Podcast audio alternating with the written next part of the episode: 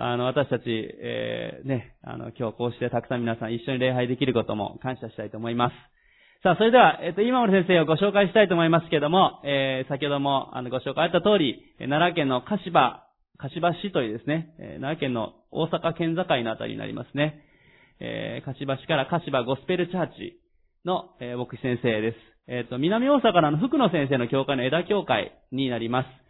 えー、奥様も KBI 出身ですもんね。だから、ご夫婦で KBI 出身で、えー、先生はですね、あの、以前、KBI 覚える日でもこの教会に来てくださったこともありますし、またあの、まあ、実はあの、教会のあの、屋上の十字架の取り付けもですね、先生が、あの、10回以上転職されたうちの一つのお仕事で あの、されたんですね。あの、十数回の転職を得て、あの、牧師になられたというですね、経歴をお持ちで、今日はそのような証もあるのかわかりませんけれども、えー、主が召してくださって、ここで導いてくださったということをメッセージで語ってくださるということをお聞きしています。えー、KBI では、えー、数年前から、パウロ書簡をですね、え、担当して教えてくださっています。え、ですので、パウロ書簡についての質問がある方はぜひ、今日は、あの、今森先生に聞いていただければ、答えていただけると、とハードルを上げて後で怒られそうですけれどもえー、本当にあの、今森先生にですね、ぜひメッセージ来ていただきたいと願っていました。あの、すごくわかりやすい、えー、またパワフルなメッセージを語っていただく、あの、器です。あの、こうして、えー、ついにお迎えできることを本当に楽しみにしています。えー、ぜひ皆さんもですね、今日期待して、え礼拝ともに、えー、捧げていければと思っていますので、えそれでは早速先生を拍手でお迎えしたいと思います。えよろしくお願いします。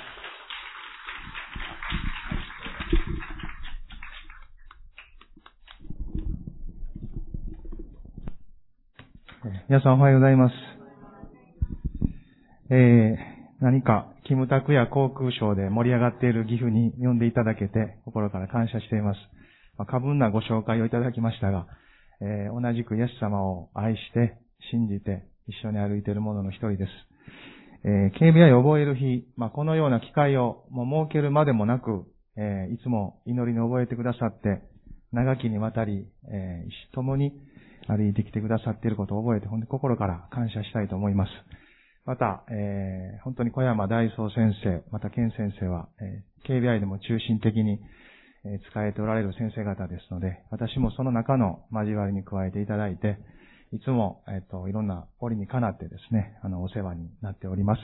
課外セミナーとか、いろんな機会にもですね、えー、いろんなことを教えていただいて、心から感謝しています。また今日は朝食をあの、ケン先生の奥様が作ってくださって、とても美味しい 朝食をいただきながらですね、もうお腹がいっぱいで、えー、いい感じの、え、時間になってるんですけど、また吉江先生もいつも優しいお声をかけてくださって、会うたびにですね、励ましを受けています。え、この教会は先ほどご紹介にあったように、あの、学生時代に一度来させていただいています。えー、こういう同じ KBI を覚える日、当時は KBI 宣教デーという名前だったかもしれませんけど、その時は土曜日から来て、子供たちの集会で少し奉仕をさせていただいて、その後夜に確か祈祷会のような少し集まりがあったかと思うんですが、そして次の日は、ちょうどボルゲ宣教師の送別礼拝というんでしょうか。あの、日本を、え、旅立たれるという時でですね、その礼拝に共に出させていただいて、綺麗な書道で書いた、未だ見ぬ人たちに福音をという、そういう内容の御言葉を書かれてですね、見せておられましたけれども。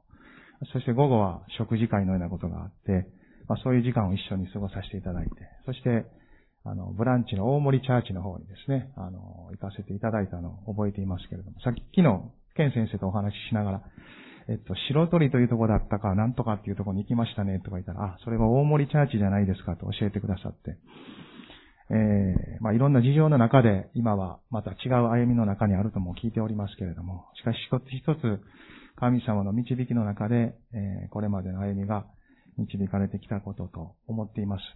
え KBI も変わらずですね、あの、同じスピリットで歩いております。3年前からですね、2年、3年目になります。今の新しい体制になりましたけど、でもそのスピリットは変わらず、十字架と精霊、そして宣教、さらに宣教という雰囲気の中で、今はまた続けて導かれているんですけど、まあ、それも、やはり宣教師の方によって、開拓され、導かれてきた、まあ、そういう経緯も大きいのかなと思いますが、でも、ただ、宣教師の方に伝え聞いたというだけでとどまらずですね、それを受け取り、またそこからさらなる身をもって続けて導かれている。それが今の日本の国であり、私たちこの国の中にあるクリスチャンたち、また教会の歩みではないかなと思います。えー、教会も日本の中には8000ほどあると聞いてますが、高齢化の問題とかもいろいろ言われてるんですけど、まあ、課題ももちろんたくさんあるんですが、同時にたくさんの献身者たちもですね、やっぱり日本全国を見ると起こされています。本当に次から次と一人、また一人と起こされている現実もありますので、まあ、それは神様が諦めてない。神様が続けて導いてくださっている。神様は全く止まってない。そのことの証ではないかなと思うんですね。課題に目を留めることも大切なことですが、それだけでなく、すでにその中で起こっている主の見業に私たちは今日続けてですね、その目を留めていきたい、心を向けていきたいなと、まあそんな風に、え思わされています。私の所属する JEC という日本福音協会という群れもスウェーデンの宣教師によって、え開拓されながら、今全国にいろんな形で広がっていますけど、日本の諸教会のほとんどが、まあ、そういう中にありますが、この日本から続けて世界にというですね、まあ、その広がりをいろんな領域で感じ取れるんじゃないかなと思います。今日もワーシップチーム素敵ですね。若い方々が本当に豊かな神様の臨在の中で賛美を導いておられる姿にとても励まされました。私が子供の頃からずっと賛美の領域も変わってきているなと思います。ギターだけ、ピアノだけ、しかし楽器も増やされ、ね、ドラムもあり、ベースもあり、キーボードも美しい連続音がぐーっと鳴りながらですね、シンセサイザーの音大好きです。あの音が鳴るとこう、さーっとこう、広がりを持って何か全てを包んで覆っていくようなですね、神様の臨在のこう、裾野が広がっていくような、そんなイメージが何かしてきます。そこにエレキギターも鳴らされながらですね、全てのハーモニーが導かれ、またいい形で映像も流されて、そして全ての音響が整えられている。本当に豊かな礼拝。この一つ一つが恵みであり、そして神様の御国の広がりの一つの現れだと思います。そしてここからさらに、さらに、さらなる流れがというのが、神様のあの思いではないかなと、まあ、そんな風に思わされています。今日はですね、ヨハネの福音書15章の16節このところにあってもイエス様は同じ心でこのことを語っておられるのではないかなと思うんですね。ヨハネの福音書15章16節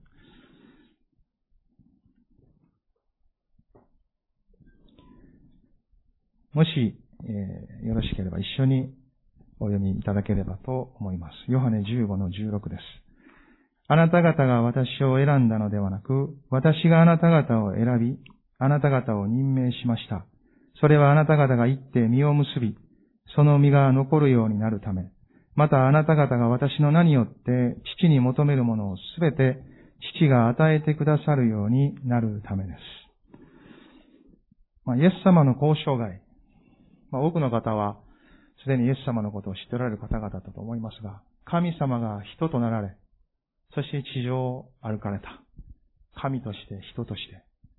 そしてその最後に人の罪を負い、十字架で贖いの技を成し遂げるために血を流して死なれた。もちろん死んで終わりではなく葬られ、十字架で死んで葬られ、復活され、そして天のところに帰ってくださった。今もイエス様は指を加え寝ておられるのではありません。ヘブル書を見ると、今のイエス様の姿は救われる人々のために取りなしてくださっている。ですから、キリストによって近づくものすべてを完全に救うことがおできになるのであると。そのように書かれてある通りですよね。ですから、教会も、クリスチャンも、取りなし、祈る、そのような生活が導かれていくんです。それはイエス様が祈っておられるからです。イエス様の祈りが天にあり、十字架を信じて救われた人たちが天と繋がれ、地上で天にあるイエス様の祈りが同じようにクリスチャンたちを通し、教会を通して始まっていくからですね。そのイエス様が来られた交渉外の中で、まあ、3年半ほどその時間が言われていますけれども、その中でイエス様はこう弟子たちを一人一人任命していくんですね。選んでいく。そして任命していく。使わしていく。まあ、そういうことが、この福音書の中に書かれてあると思います。まあ、そのイエス様の交渉外の本当にこう最後の時間帯。それがこのヨハネの福音書の15章。まあ、13章あたりから、あの最後の食事を取るために集まって、最初にイエス様は弟子たちの足を洗っていくんですね。普通はそんなことを、イエス様、その立場にある人はしないけれども、ね、イエス様は足を洗って、そして一人一人にその愛を余すことなく、極みまで示されたと聖書の中には書いてあります。どこまで愛したんでしょうか？半端ない愛です。私の知っているディスカウントショップにジャパンっていうのがあるんですけど、この辺にもあるんでしょうか？わからないですけど、そのジャパンの歌い文句はですね、中途半端や、おまへんでーっていうのがあるんですね。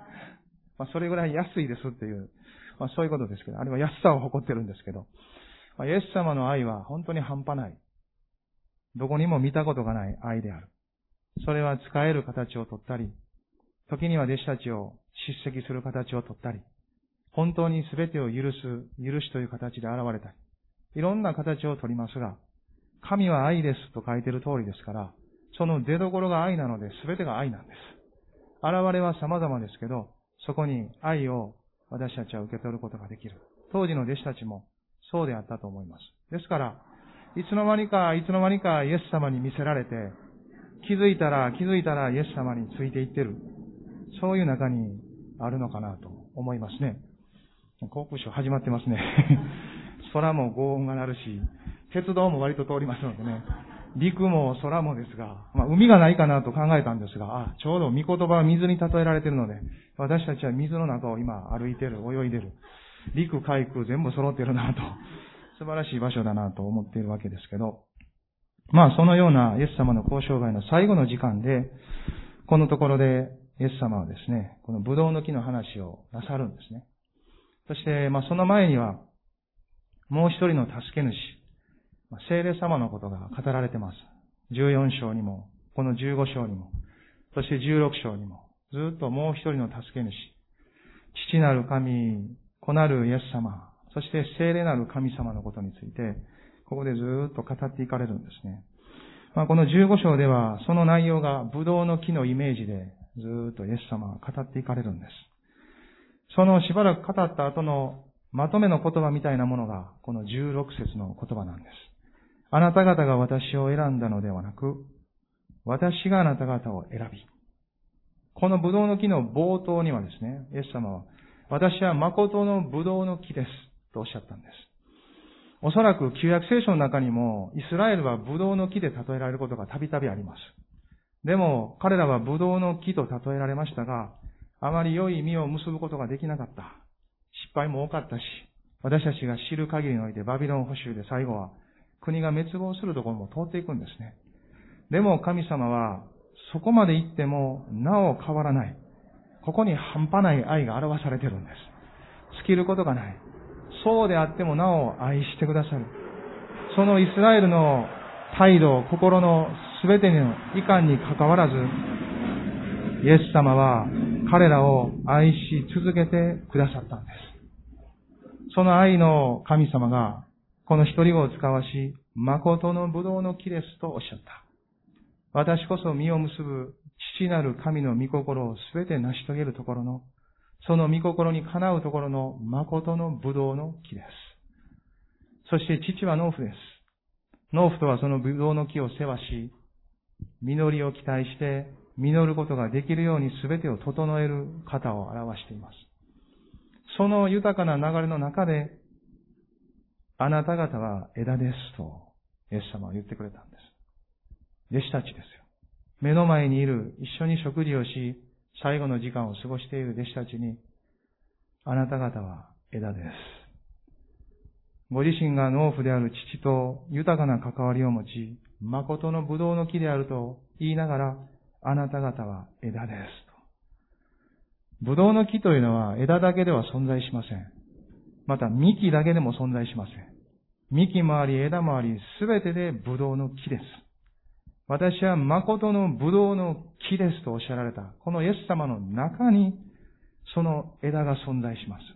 ですから、すでに繋がっており、あなた方は私と一つです。そのようにおっしゃっていることと同じだと思うんですね。パウロはこのような出来事をですね、教会という言葉でまとめたんです。教会はキリストの体であり、一切のものを一切のものによって満たす方の満ちておられるところですと。教会ってだから計り知れないですよね。今見ている、目で見ているものが全てではなく、神様の目から見た教会は計り知れない爆発力を持っておられる。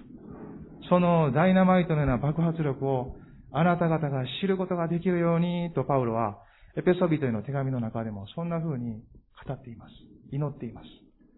それを知るとき、信じた者の信じる信仰を接点にして、神の偉大な力が爆発し、それが流れていくことを知るでしょうと。ですからそのためにパウロはとても祈ったんです。教会には何かがないのでなく、足らないのでもなく、私たちにないのはあるとき、御言葉に対する信頼がそこにないのかもしれません。でも信頼できるように、信じれるように、神様が助けてくださいます。私たちが頑張って信じ、頑張って信じ続け、頑張って信じきって、そして頑張って何かを成し遂げてという歩みではなく、主がそのことを助けてくださる。どこまでも助けてくださる。そういうお方です。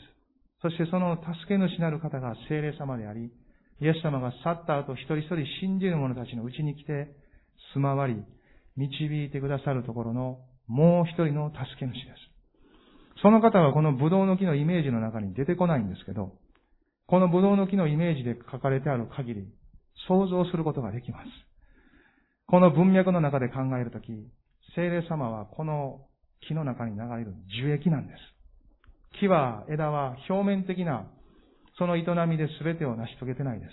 むしろその中に通っている、豊かな管を行ったり来たり行き交うところの樹液によって、根から吸い上げたもの、そして歯からいただいたものをまた根に送り、その行ったり来たり行き交うものによって、命を育まれている。それが木です。同じようにブドウの木で例えたイエス様のイメージの中にも、精霊は樹液のように豊かに行ったり来たり行ったり来たり流れている。そして私たち教会もまた兄弟姉妹共にある集められた人たちの間を御霊が行ったり来たり行ったり来たりしている。私たちは管のようなものです。神様の豊かな恵みが行ったり来たりする。だからオープンになって遮断することなく交わりをつなげていくとより豊かな命がそこに育まれていきます。私たちの性格とか良いことをするというのを超えて、その内側で御霊が行ったり来たりするからです。行ったり来たりする、そのような器たちを通してことが運ばれていきます。あなた方が私を選んだのではなく、私があなた方を選び、イエス様はまずそうここで語られました。それは、すべてが主から始まっているのです、ということですよね。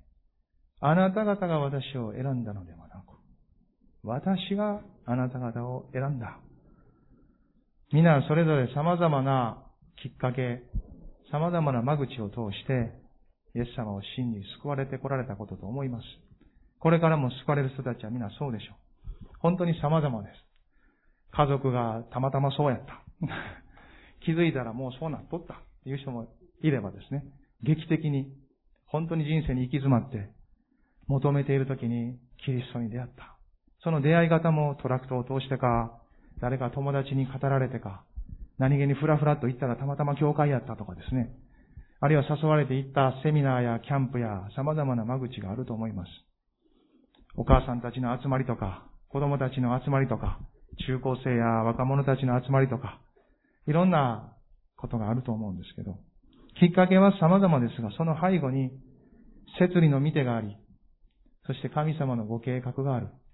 それは本当に変わらないことです。おそらく誰もが自分が救われたことを思い返すと、そういうことにこうぶち当たっていくと思うんですね。私はクリスチャンホームで育ったんですね。ですから、おじいちゃんもクリスチャンだったし、両親もクリスチャンでした。それぞれの両親のまた、おじいちゃんおばあちゃんもクリスチャンでしたので、そういう中で自然な形で、神社にも行かないし、お寺にも行かないし、人生の一つ一つの局面はですね、全部教会で祝福を受けながら、そうやって育ってきました。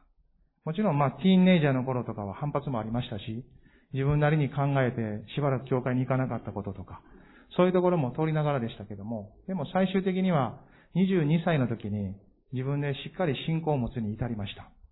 それまでは救われてはいましたけど、救いとは天国行きの切符であって、死んだ後、私はどこに行くかを決めただけだという感覚でしかありませんでした。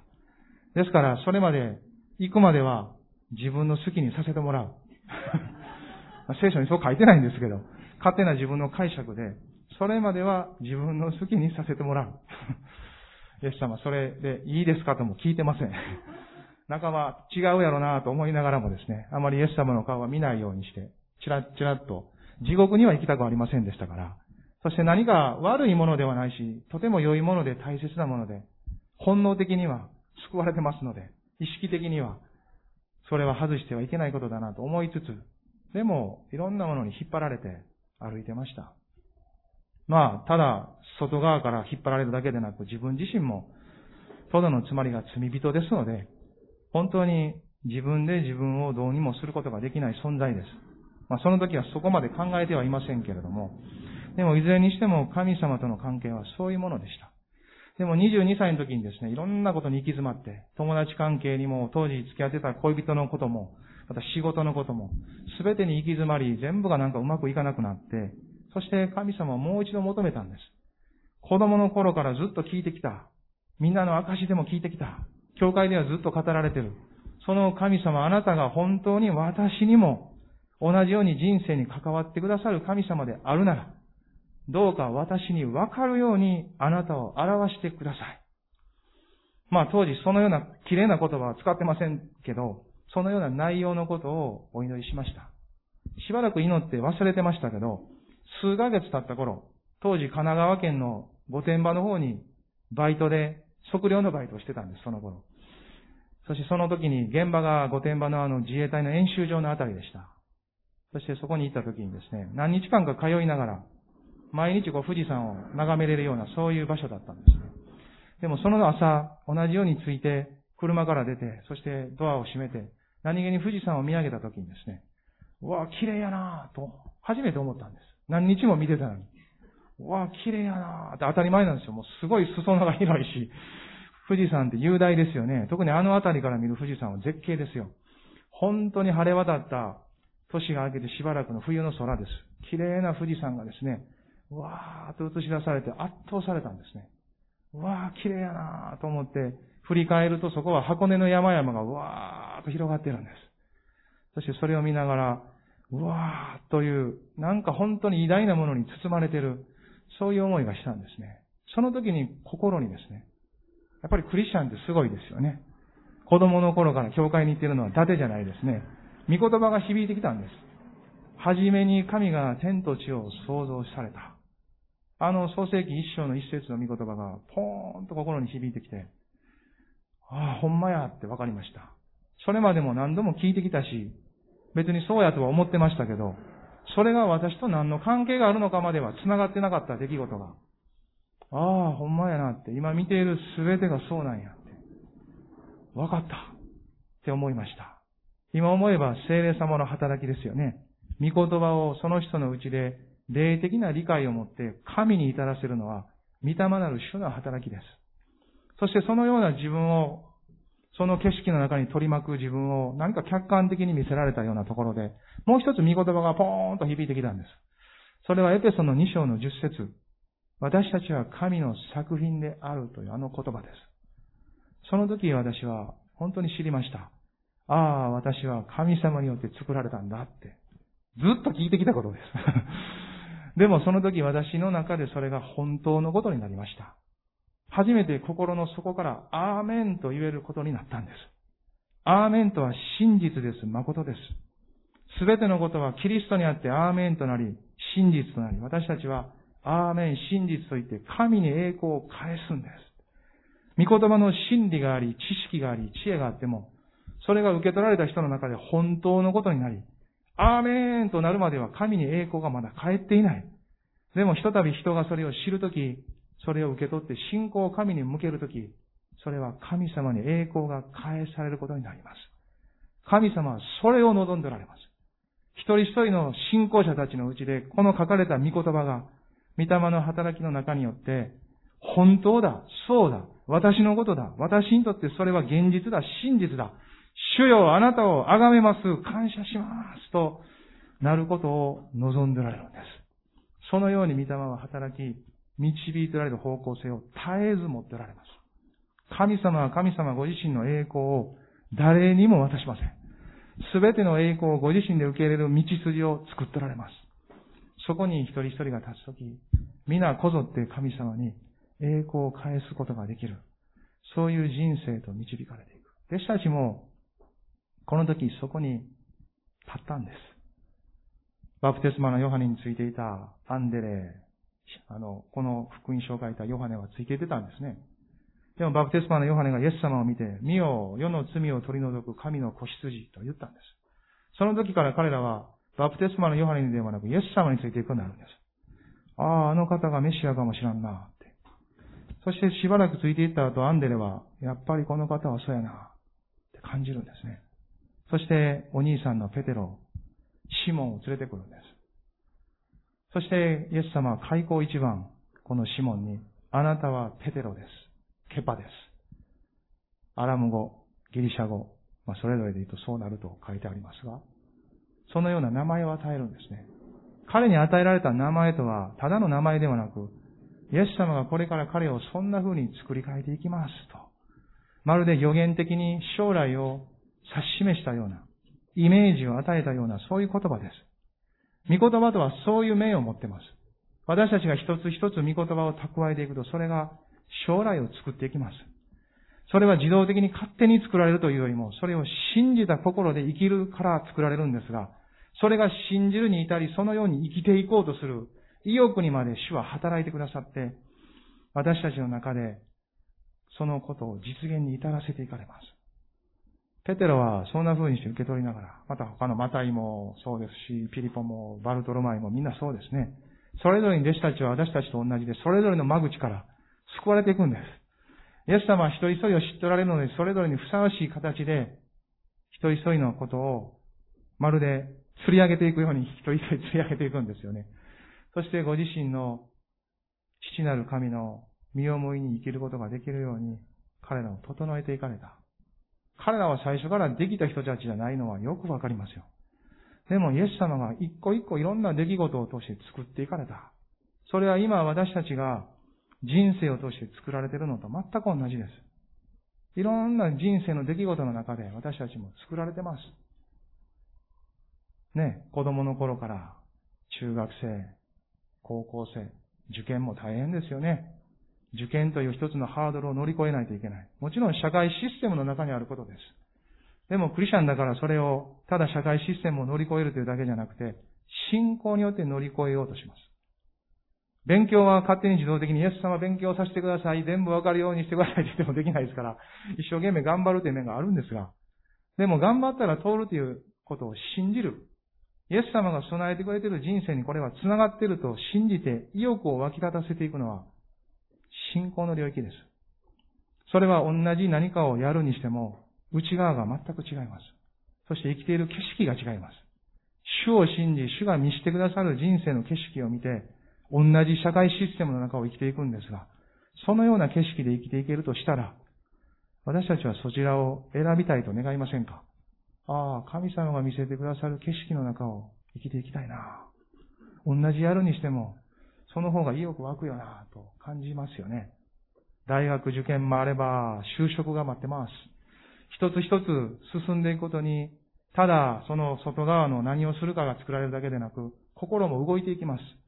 精神的にも作られていくし、様々な人間関係の中で、私たちはすり合わされ、時に落ち込み、時に落胆し、でも時に喜び、人中にあって共に生きることの喜びを感じながら、もう様々ですよね。もうアップダウンも若ければ若いほど激しいですよね。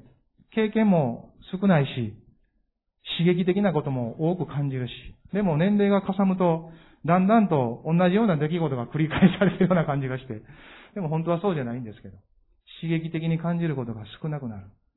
だから逆に刺激的なことに手を出しやすくもなる。そういう傾向を持ってると思うんですけど、でも、イエス様と歩く人生は、何よりも刺激的です。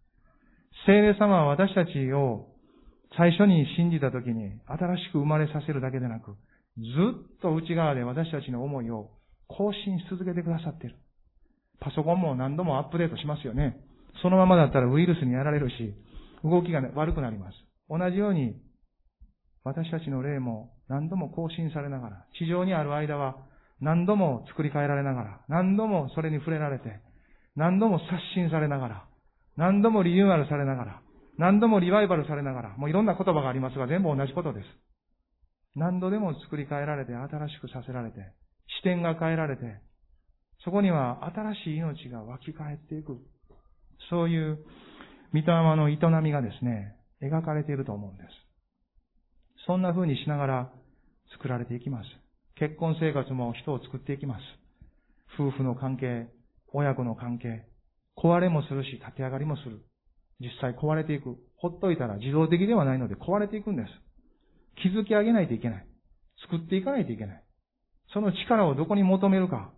それがクリスチャンになると、神様に求めるんです。別に神様を知らなかったも人は人生を生きていく上で戦わないといけないです。人生は戦いです。クリスチャンだけが戦っているのではありません。皆戦いながら人生を破り前進していかなければならない。その人生を破る力の拠り所をどこに求めるのか。クリスチャンは神に求めるんです。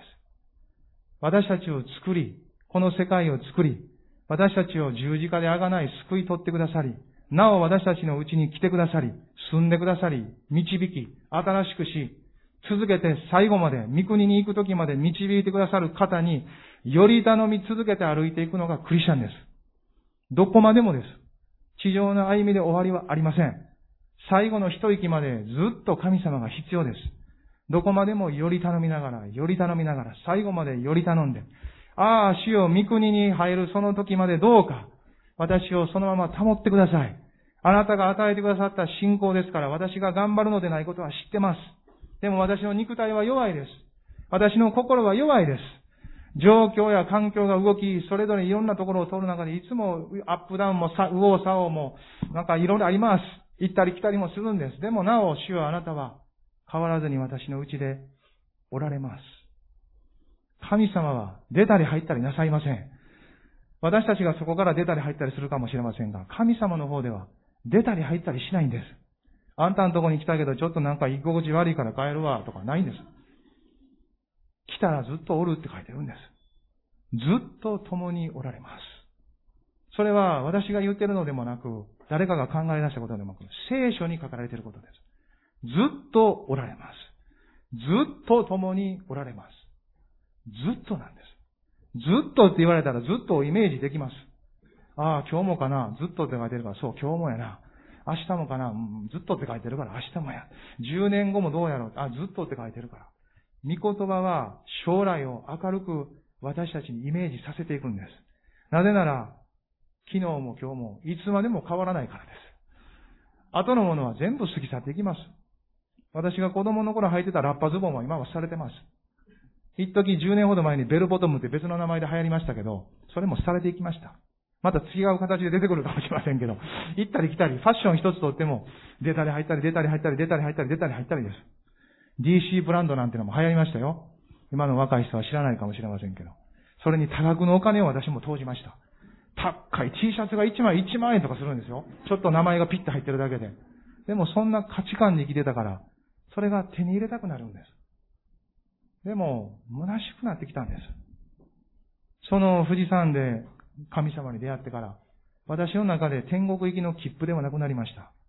もちろんそれは天国に行ける切符なんです。文字通り天国に入れるんです。でもそれだけでなく、今まさに私は、その歩みが始まってるんだということが分かったんです。天国に入るのは死んでからではなく、信じた瞬間からであり、その時から私は天国民として生きていくんだ。キリストにあって、御霊によって、天国の民として生きていくことは、今すぐこの時から始まったんだということを知りました。ですから、神様の呼び方が変わったんです。主と呼ぶようになりました。主とは主です。私の人生の主とは主でありマスターなんです。ですから私はこの方についていくことがふさわしいということを理解しました。ああ、神様あなたは私に答えてくださった。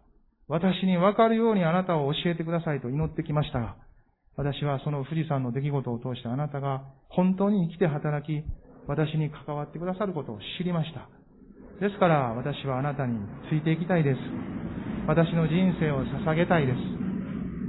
そんな風に祈ることができたんですね。それは神様がそうしてくれたからです。私から始まってないです。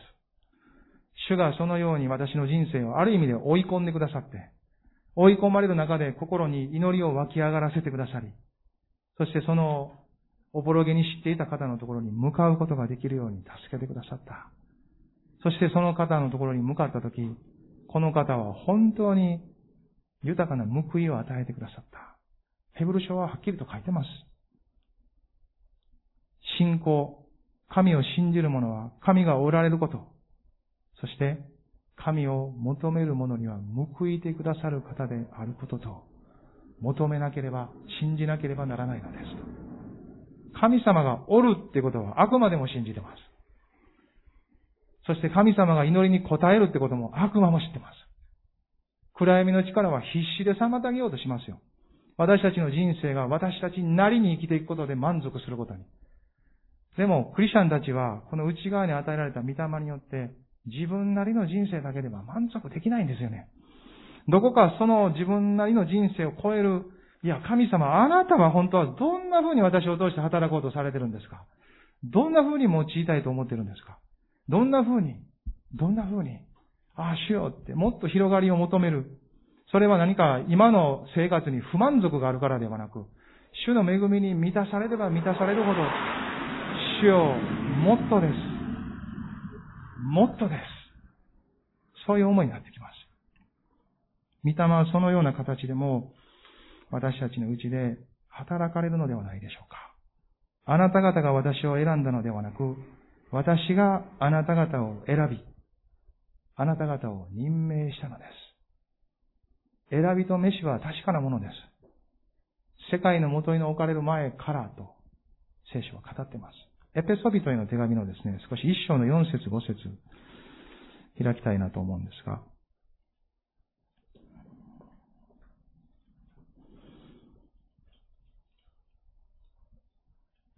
エペソビトへの手紙の一章の四節と五節このように書いています。すなわち神は世界の元いが据えられる前から、この方にあって私たちを選び、見舞いに聖なる傷のないものにしようとされたのです。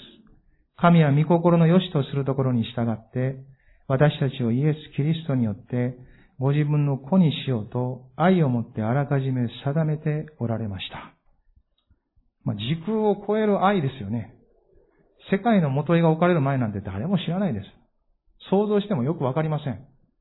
でも、書いてあることを理解することができる。それは精霊様の働きなんです。ああ、そうなんやなって、おぼろげにでも受け取ることができるのは、私たちがこの神様を知っているからです。この方とすでに関係があり、この方はそういう方やな、っていうことを知り始めているからです。でも、御言葉を読むごとに、御言葉が書かれてあるその内容を受け取ろうとするごとに、もっと知ってきます。そやな。ほんまにそやな。うわーって、本当にそれが自分のことのように受け取れるように変えられていくんです。このような神様の選びの中にある私たち一人一人です。もう、ありとあらゆる御言葉がそれを指し示してますよ。皆さんもすでに、もう御言葉に通じておられる方々がたくさんおられると思うので、もうご存知だと思いますが、何度もそれを読み返し、折にかなって触れていくことに、私たちはもう一度その自分が選ばれている、神様に召されている、確かな人生に導かれているんだということを強められていくんです。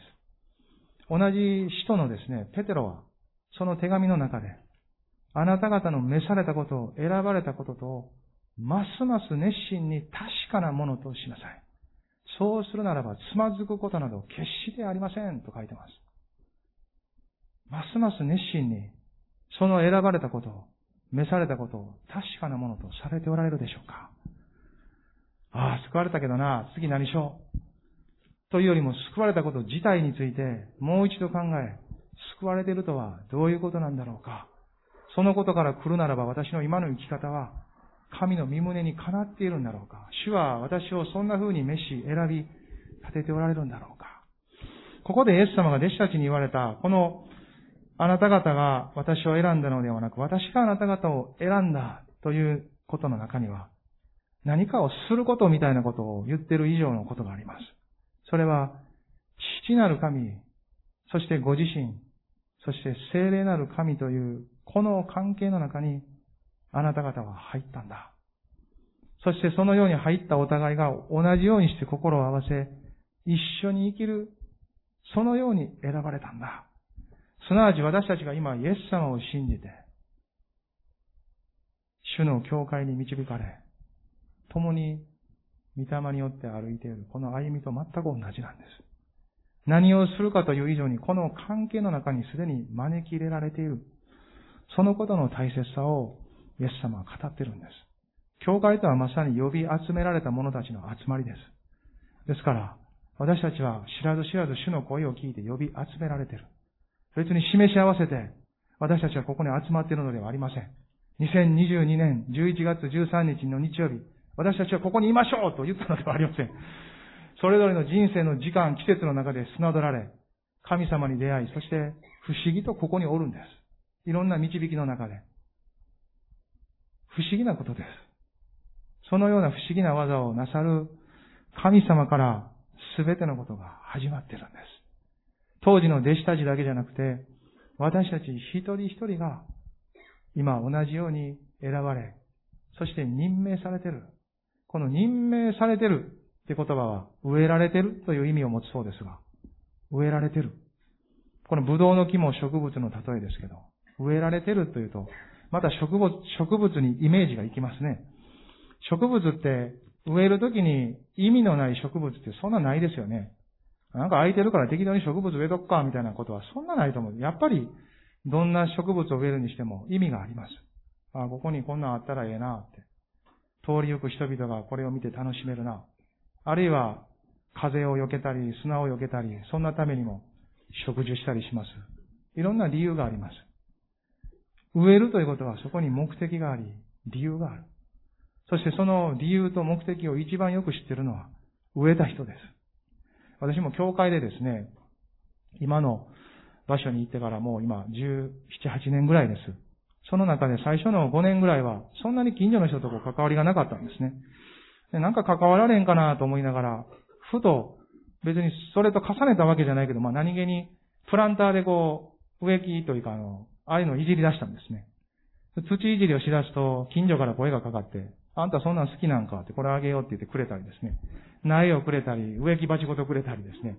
いろんなことでですね、だんだん声がかかっていくんですね。そしてつながりができて、今ではもう、勝手にあの、教会のプランターに植えてくださる人もいます。いやいや、あの、そこはあの、ちょっと予定があったんやけどと思う時もありますけど、まあ、そんな感じで増えていって、まあ今は私はそんなにしなくて、私の妻が割と楽しんでますけど、まあ、そういう関わり関わりが増えていきながらですね、まあ最初にそうしたのは、まあやっぱり教会ってこう、建物もあるんですけど、通り行く人たちは、まあ入ってこないまでも、せめて通り過ぎるので、何か通っただけでも感じてほしいなという思いがあったからそうしてるわけですよね。目的があるんです。同じように私たちも私たちという存在を作られた神様が目的を持ってられる。そこには理由がある。そしてこの時代に生きるように神様が導いてくださっている。もっとあんな時代やったらよかった。あの時代やったらもっとこうやった。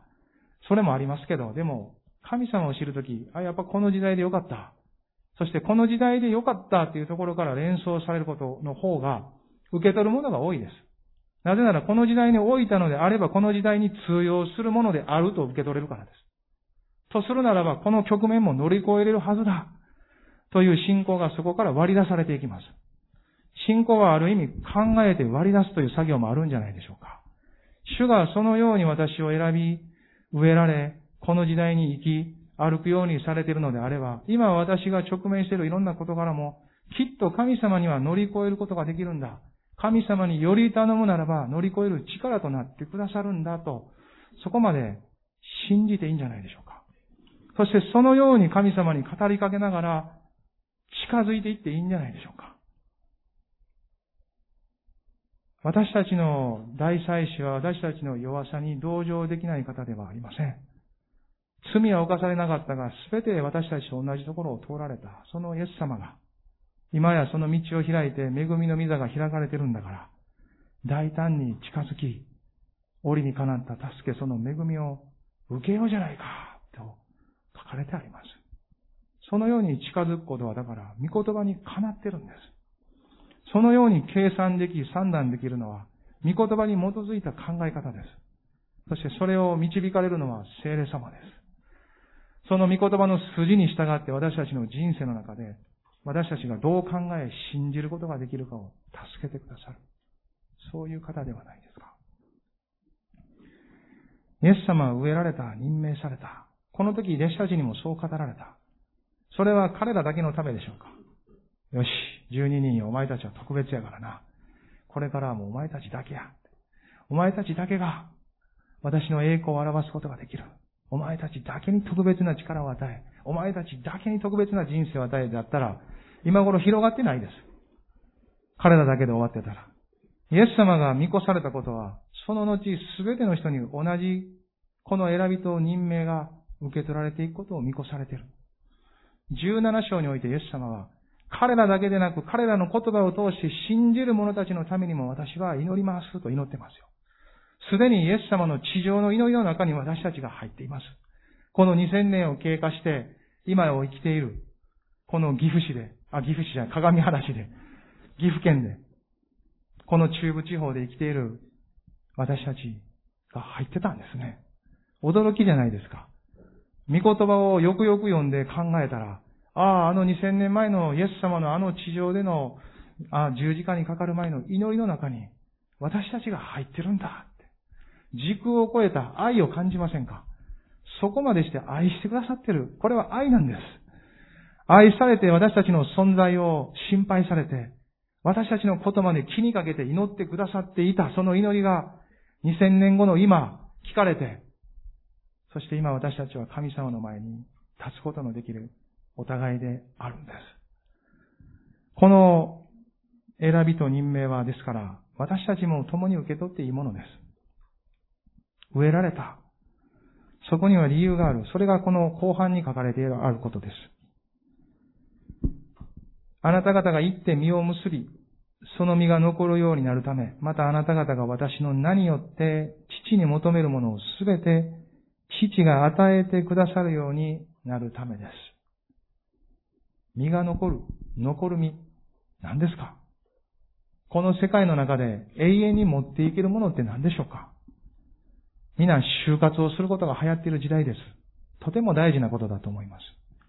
ですから、永遠に残るものを残していかないといけない。そのために人生を使わないともったいない。なぜなら全てのことは過ぎ去るからです。でも人生はいろんなことをやらなあかんやんか。そうなんです。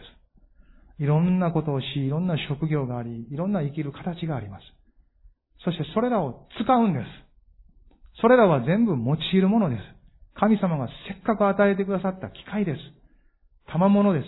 能力です。人間関係もそうです。それらを全部使って永遠に残る身を集めるんです。そのために行ってこそこの目的と理由にふさわしい人生を生きることになるんです。これは外側で何をするかに関わってないもっと深い出来事なんです。私たちが何のためにそれをしているかなんです。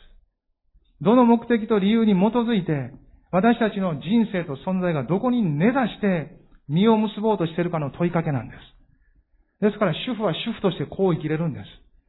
仕事をし、様々な職業があり、別に牧師や宣教師じゃなくても、その人たちもたくさん必要ですが、あらゆるエンジニアや様々な職業の中でこのように生きることができる。この永遠の身のために生きることができるんです。そして世界には全ての職業が必要です。人の命も伸ばさなければならない。医療があり、福祉があり、様々なことで人の命は伸ばされ、伸ばされれば伸ばされるほど永遠につながるチャンスが広がるからです。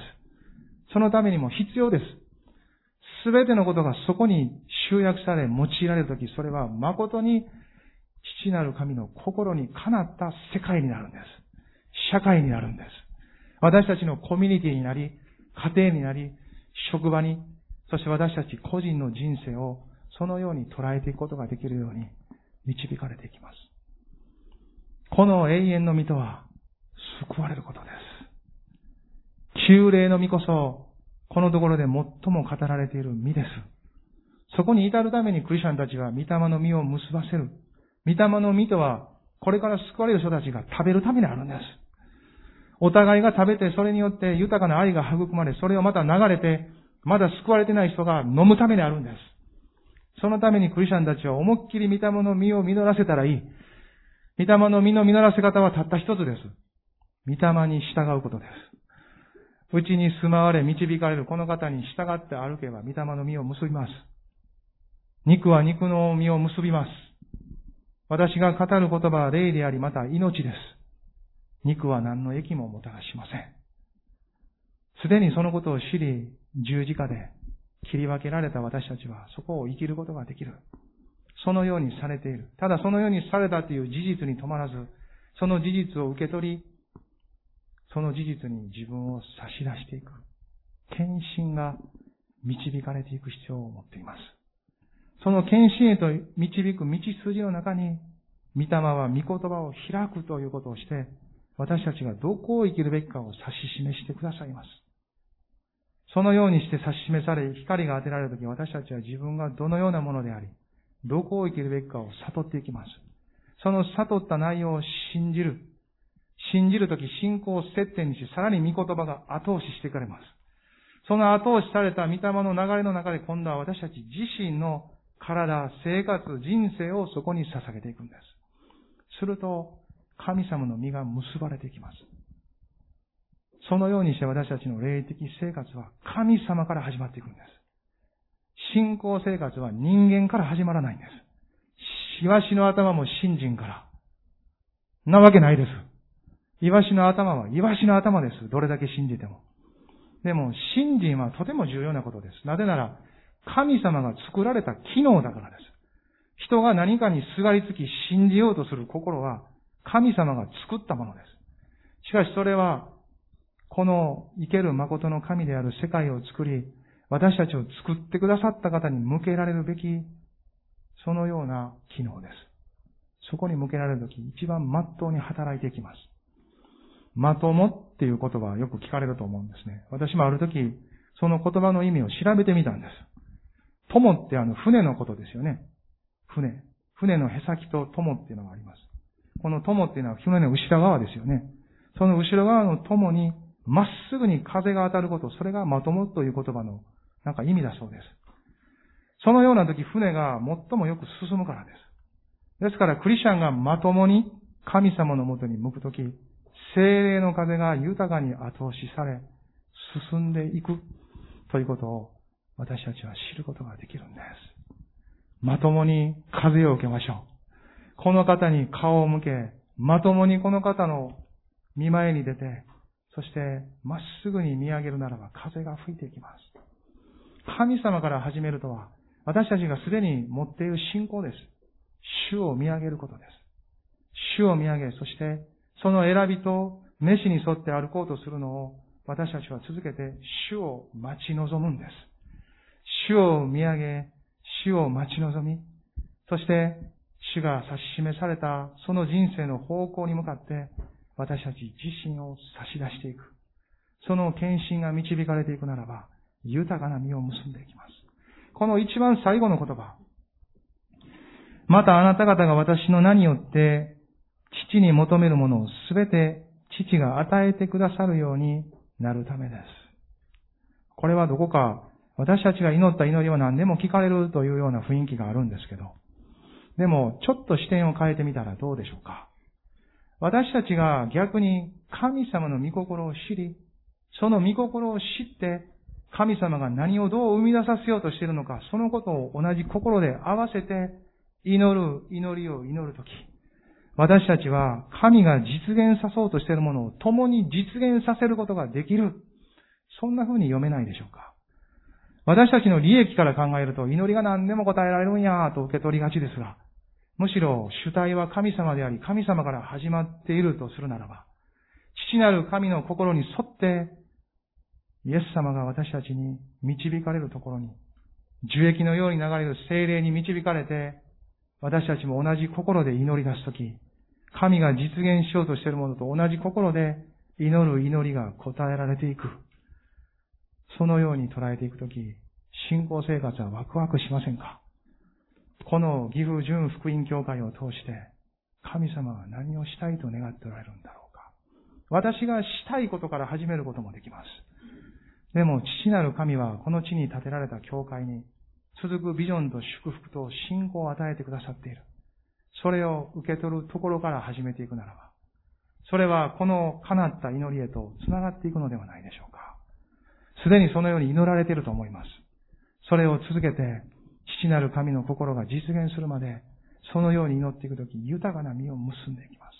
時が来ると実がなり、その葉は枯れない。その人は何をしても万事うまくいく。そのように詩篇の作者も歌いました。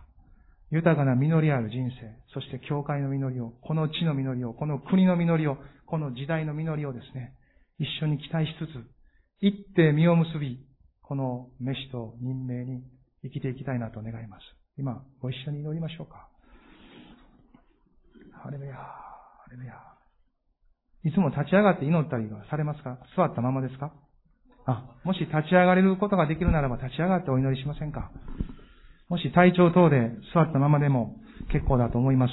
それぞれに合わせて、主の前にお立ち上がりください。あなたの心もまた主の前に立ってください。この選びと任命の中にある、あなたが植えられた、その人生を一緒に、まずは受け取り、喜びたいと願います。どうぞお祈りください。ハレルヤ。ハレルヤ。どうぞお祈りください。あなたの心。ハレルヤ。ハレルヤ。ハレルヤ。ハレルヤ。今朝あなたの心には安息がありますか？それは物事がうまくいっているかどうかというものではなく、キリストにある、その恵みの中に生かされている、その十字架を見上げ、私は全きものとされている。そのことを受け取るところから来る安息です。ハレルヤ。あなたの根ざしているところはキリストですか？疑うためにこのような問いかけをしているのでなく、確かめ、ますますそうであるためです。私たちはイエス様を信じ、受けたものをさらにプラスして何か別のものを受け取らないといけないことは一切ありません。キリストを信じた時に受けたもので十分です。そこには全てが詰まってます。ですが聖書を見る限り、それを理解し受け取っていくことは続けてなされていくクリスチャン、信じた者たちの営みです。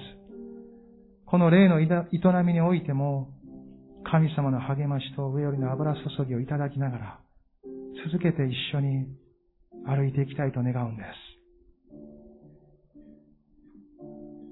すでに受け取っていますが、もっと、さらに、ますます豊かに、それを持つことができるように、ハレルヤ。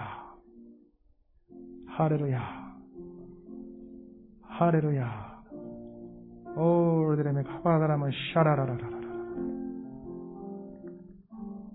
おー、主よ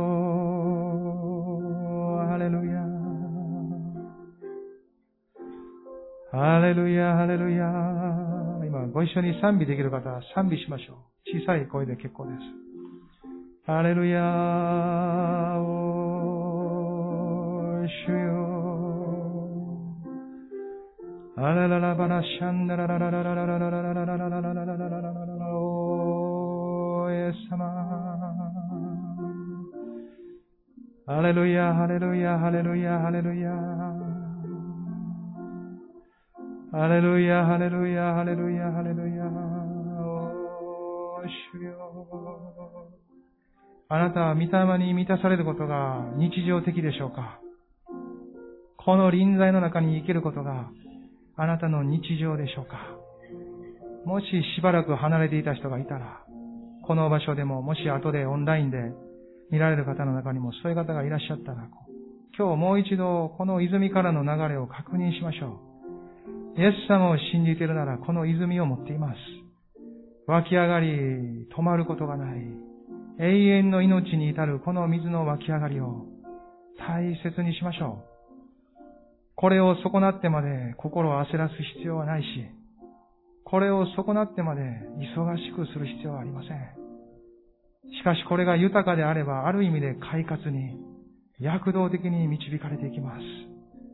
いつもここに帰りながら、この泉からの流れから始めていくなら、私たちは尽きることがない命の泉の中を浸されながら流れていきます。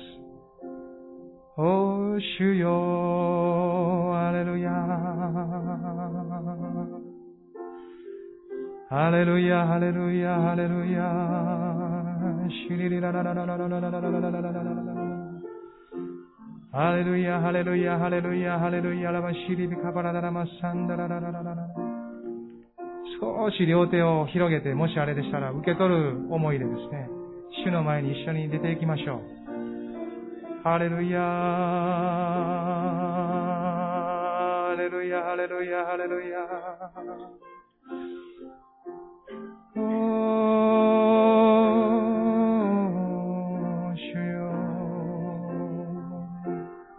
今日どこか癒しの必要な方がおられますか？肉体的にどこか少し弱っている場所があったり、痛みがあったり、そういうところがあったらそこに手を当ててください。ハレルヤ、ハレルヤ。生きている限り私たちは病があります。でも、その都度主の癒しを受けながら、主にある健康と健全さを持って歩くことができます。主はそのように導いてくださる方です。今そこに手を当ててください。今、イエス様の皆によって癒されよ。ハレルヤ。主の皆によって癒しを宣言します。ハレルヤ。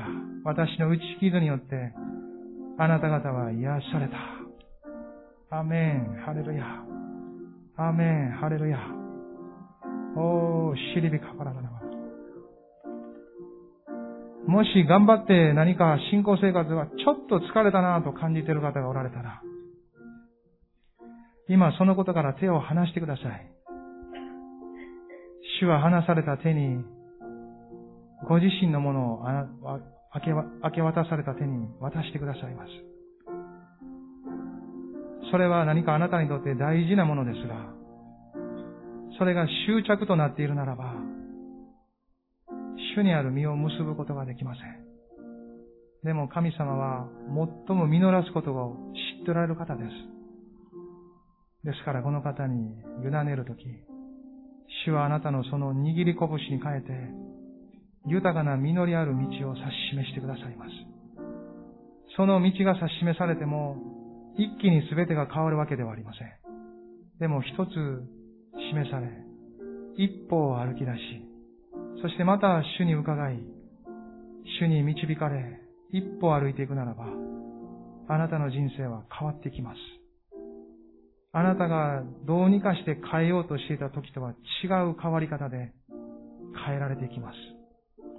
誰でもキリストのうちにあるものは新しく作られたものです。古いものは過ぎ去って、身よすべてが新しくなりました。ハレルヤ。ハレルヤ。ハレルヤ。ハレルヤ。オールデレメカバダラマシャンダララ。オールデレメカバラダラマシャンダララ。イブレデレメカバラダラマシカバラダラマカバラダラマサンダララ。エンブラデレメカバダラマシリビカバラダラマサンダラ。何か家族か友達か近しい方との関係の中に許す必要がある人がいますかもしあなたがその導きを感じるならば、主の恵みをいただきながらそのことを祈り求めてください。そしてそれが本当に妥当な時に妥当な形でなされていくように、そのことを祈り求めていく時、神様が機会を開かれていきます。その時、あなたは本当にそれを自分がしたのでなく、主が導いてくださったと知ることができます。許しが必要なだけでなく、あなたが主を知ることのために、神様はそのことをしてくださいます。ハレルヤ、ハレルヤ、ハレルヤ、ハレルヤ、オールデメカバラダ私たちの人生をもう一度深く、ただ見えていることだけ、感じていることだけ、自分でできることだけというところから、この背後にあって働く神様の豊かな豊かなその見てを信じて受け取っていきましょう。将来も主は作られる方です。あなたの家庭もあなたの力で立て上げるよりも神様がそのことを導いてくださいます。諦めないでください。築き上げ、立て上げることは困難も伴いますが、豊かな喜びに通じる道です。イエス様がこの選びと任命をもって彼らを召し出した道は、決して優しいものではありませんでした。だからこそ主は豊かな大きな約束を持って彼らを励まされたんです。信じることが鍵です。主は私たちに信仰を与えておられます。なぜなら信仰とはイエス様ご自身だからです。このイエス様の御霊なる精霊様がうちにおられ、ずっとおられるということは、私たちはずっと主を信じることができる、そのようなものとされているということです。共に信じて崇めましょう。共に崇めましょう。共にもうしばらく主を崇めましょう。おー、主よ、ハレルヤハレルヤーハレルヤ、ハレルヤ、ハレルヤ、ハレルヤ、イエス様。あなたをあがめます、あなたをあがめます、あなたをあがめます、あなたをあがめます。主よ用いてください。用いてください。主よ豊かに用いてください。ここにいる一人一人を、大いに用いてください。主よ油を注いでください。主よその衣の裾にまで、主よ尊い油で満たしてください。天よりの、天よりの、主よ天よりの油で満たしてください。ただ満たしてください。今はこの賛美の中で満たしてください。一人一人の両手を、その人生を、その存在を、背後にある家庭を、家族を、その職場を、人生を、そのフィールドのすべてを、家計を癒し、祝福してください。救いの実をもっと実らせ、ますます豊かなる永遠の実をもって満たしてください。つなげてください。子供たちも赤ちゃんも若い世代も全てが繋げられていきますように。ブランチもオンラインも主をリモート地での礼拝の上にも、またこの岐阜県の全ての全土にわたるまで、諸教会を強めつつ主を豊かに、豊かに北陸まで、東海まで、また近畿にまで、また関東にまで豊かなこのへそのような場所から、豊かな流れが流れますように。今までもそうだったように、これからもなおますます、そのビジョンを広げてください。そのビジョンを広げてください。私たちのできることからではなく、あなたを信じるところから、あなたを信じるところから歩かせてください。さあ、見上げなさい。さあ、見上げなさいと。主が与えられる信仰を受け取ります。主が与えてくださっている信仰を受け取ります。何度でも受け取ります。何度でも主を受け取ります。あなたを見上げ、あなたを待ち望み、そして私たちをそのまま捧げます。主が偉大だから、私たちができるからではなく、主が成し遂げてくださるからです。ハレルヤ。ハレルヤ、イエス様。ハレルヤ。ハレルヤ。一切を主はあなたの御手に委ねます。アメン。ハレルヤ。主イエスキリストの皆によって、ハレルヤ。お一人一人の祈りと合わせ、主の教会の祈りと合わせ、皆によってお祈りします。アメン。